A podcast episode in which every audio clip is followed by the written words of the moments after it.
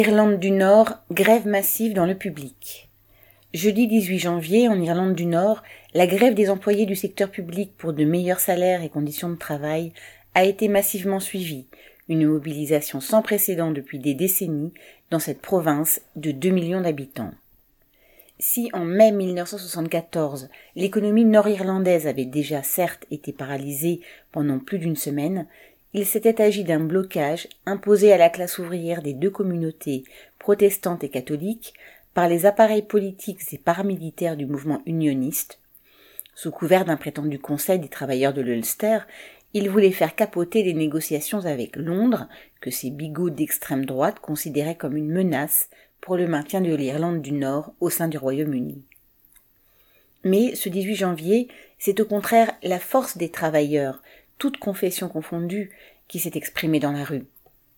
Travailleurs de l'éducation, de la santé, du transport, des collectivités, etc., ils ont été autour de 170 000 sur 220 000 à cesser le travail à l'appel de 16 syndicats.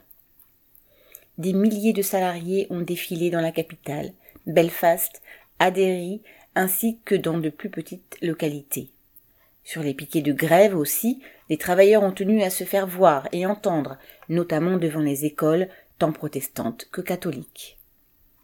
Depuis l'été 2022, les travailleurs nord-irlandais ont été partie prenante du renouveau des luttes, observées en Grande-Bretagne, pour partie sous la direction des mêmes appareils syndicaux, ouvrez la parenthèse, Unite, Unison, GMB, RCN, etc. Fermez la parenthèse.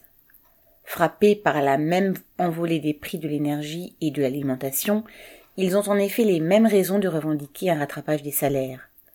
L'Irlande du Nord est une des régions les plus pauvres du Royaume-Uni. Les services publics y sont encore plus décrépits qu'ailleurs, et les salaires, notamment dans le public, y sont souvent encore plus bas qu'en Grande-Bretagne. Rien d'étonnant à ce que les cheminots, les chauffeurs de bus, les soignants, les greffiers et bien d'autres se soient saisis de cet appel pour exprimer leur colère, avec un large soutien dans le reste du monde du travail. Certains syndicats appelaient à poursuivre la grève les jours suivants.